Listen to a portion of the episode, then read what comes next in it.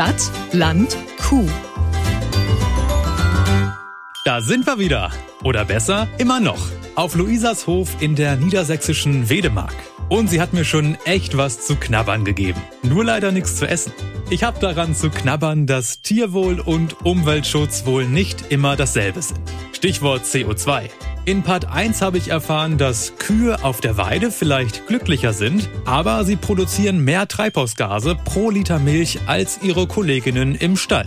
Dass beides nicht so einfach zusammengeht, das hat mir ehrlich gesagt nicht geschmeckt. Dafür schmeckt den Kühen bestimmt das, was ich gerade bei meiner Challenge mache. Da waren wir nämlich stehen geblieben. Ich zaubere einer Kuh in 15 Minuten ein leckeres 60-Kilo-Menü. So viel futtert die nämlich am Tag.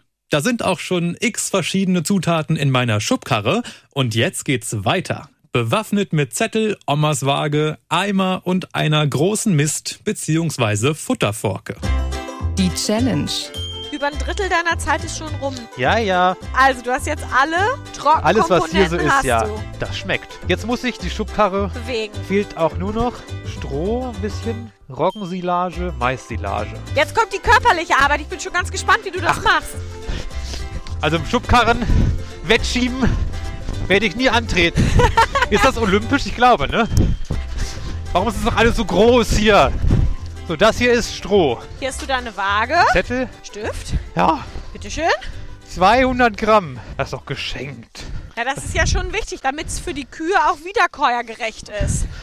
Ich stehe hier im Silo und so einen kleinen Strohballen habe ich jetzt abgearbeitet und dahinter ist noch ein Riesenhaufen. Das müsste laut Zettel Gras-Roggensilage sein. Genau. Oh, davon brauche ich 15,3 Kilo. Genau, nimmst die Forke. Schabunga!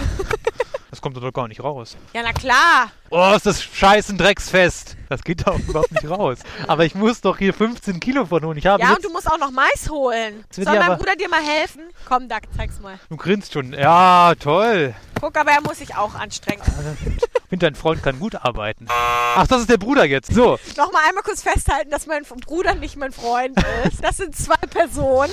Warte, ich habe jetzt...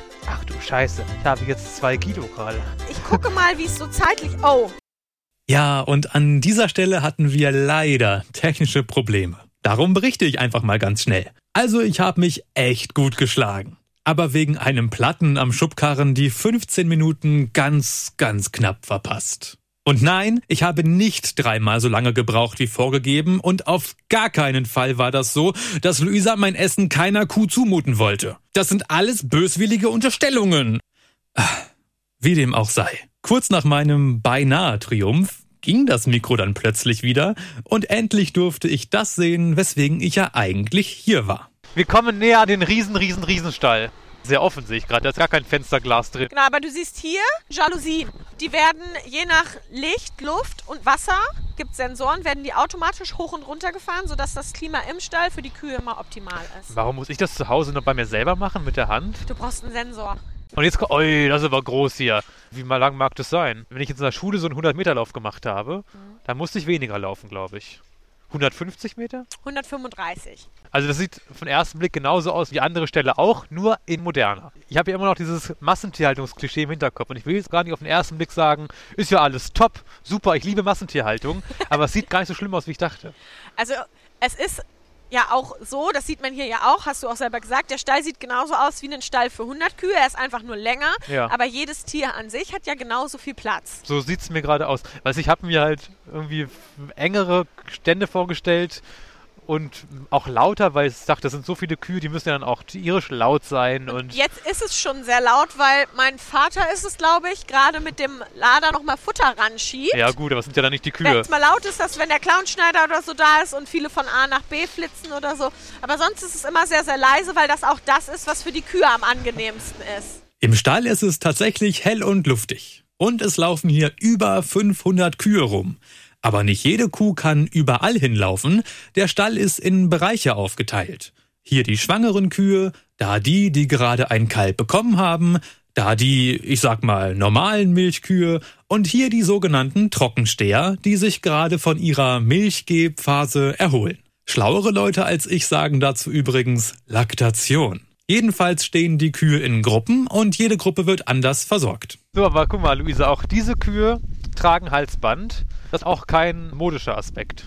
In diesem Fall haben die zwei Transponder dran. Gelb und grün Ja, sind hier ist die. grün, ja, genau, ja. Die sind für den Melkstand, damit der Computer weiß, wo welche Kuh steht und die Milch im Computer gespeichert wird. Äh, das stört die Kuh auch nicht, das Halsband. Würde mich schon nerven wahrscheinlich. Nee, sagst Naja, du? das ist ja so wie eine Kette, die darfst du nicht so eng machen, dass sie stört. Die muss schon locker sitzen. Ja. Und da oben ist noch so ein Ding. Genau, und das ist der für uns viel, viel wichtigere Transponder. Der misst permanent, wie viel die Kuh sich bewegt, wie schnell sie atmet, wie viel sie frisst, wie viel sie wiederkaut. Das ist ja gläserne Kuh, ihr wisst ja alles über die Viecher. Bisschen Stasi-mäßig, weil es 24 Stunden am Tag ist. Und diese kleinen Chips rechnen uns aus, wie gesund die Kuh ist, wann sie brünstig ist. Alle diese Daten kriegen wir aufs Handy. Und wenn eine Kuh da abweichende Daten hat, kriegt man auch eine Push-Up-Nachricht und das Handy sagt einem, Luisa, die Kuh musst du dir nochmal angucken.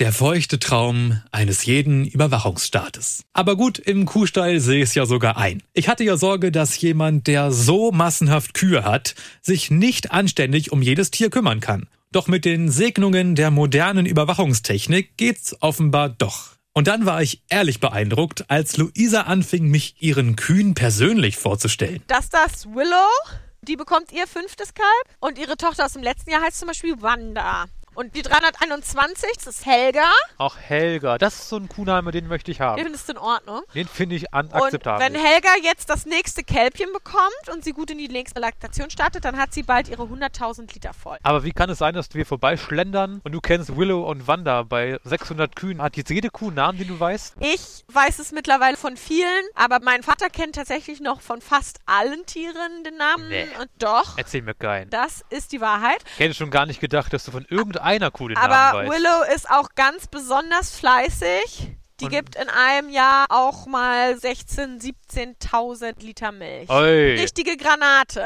Aber auch diese Granate ist wie übrigens alle ihre Artgenossen ungefährlich. Zumindest was das Beißen angeht. Ist das auch mal passiert, dass so eine Kuh mal zubeißt und lässt die Hand ab? Das Nur so, kann nicht passieren. Eine Kuh hat oben gar keine Zähne. Nur eine Nee. Schauplatte. Doch. Hör mir auf, mach mal Glaubst den du, dass Mund auf. anlüge? Naja, man weiß das nie. Alles eine Frage der Glaubwürdigkeit, nicht wahr?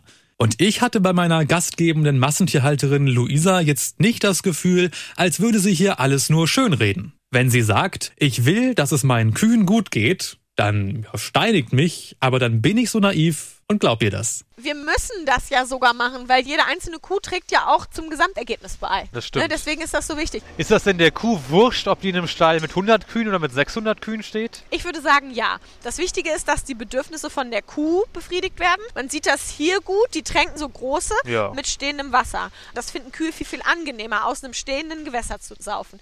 Die Gänge hier sind breiter und im Gegensatz zu dem Stall da vorne gibt es keine Sackgassen mehr.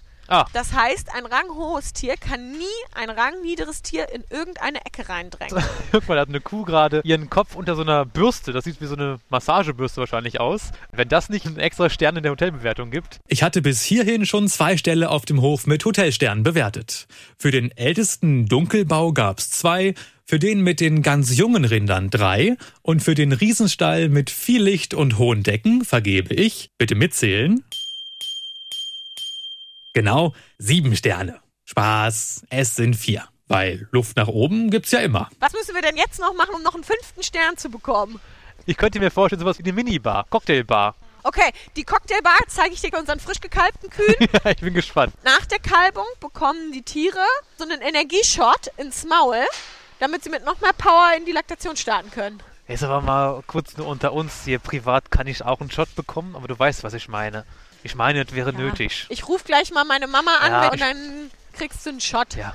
Und zack, bumm, kam die Mama auch schon mit Hofhund Emma angeradelt. Ich bin die Patentante von Emma und Luisas Mama. Die gute Seele im Betrieb. Das kannst du laut sagen, denn sie kümmerte sich gleich doppelt gut um mich. Ich habe linke Hand einen Pflaumenschnaps, hat Mutter mir gesagt.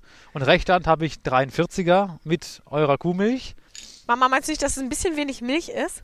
Mama weiß schon, was sie tut. Und frisch gestärkt war ich dann auch bereit, mich nach Haus fahren zu lassen. Fast, denn eins wollte ich noch wissen. Kann so ein Massentierbetrieb nicht auch irgendwann zu groß werden? Ich glaube, das ist eine Frage, die sich so schwer beantworten lässt. Ich kann das ja mal aus meiner Perspektive versuchen. Bitte. Für mich ist das so, dass ich das wichtig finde, dass man den Überblick behält. Also für manche Menschen sind vielleicht 100 Kühe das, was sie managen und im Blick haben können und für andere sind das mehr. Wichtig ist für mich, dass wir unsere Kühe gut halten können und dass wir davon leben können und unsere Mitarbeiter anständig bezahlen können. Für uns ist das im Moment so eine gute Größe, das macht mir viel Spaß. Erst wenn es Spaß macht, ist ja der Sinn der Sache, ne? Ja, und das ist auch viel wert. Also Ja. ich glaube, dass es nicht so viele Menschen sind, die morgens aufstehen und sagen, A, ich habe Spaß an meiner Arbeit und B, mich erfüllt das wirklich und das Ja. ist meine Passion. Und wenn eure Passion Stadtland Kuhhören ist, lasst es die Welt wissen. Empfehlt uns weiter, kommentiert, vergebt Sterne und seid dabei gern großzügiger als ich. Beim nächsten Mal steht dann eine lustige Landpartie ins Emsland an, wo ein junger Chef seine Eltern und wohl auch seine Freundin an die Arbeit kriegt. Das will ich auch. Bis dann! Stadt, Land, Kuh. Eine Produktion von Milchland Niedersachsen.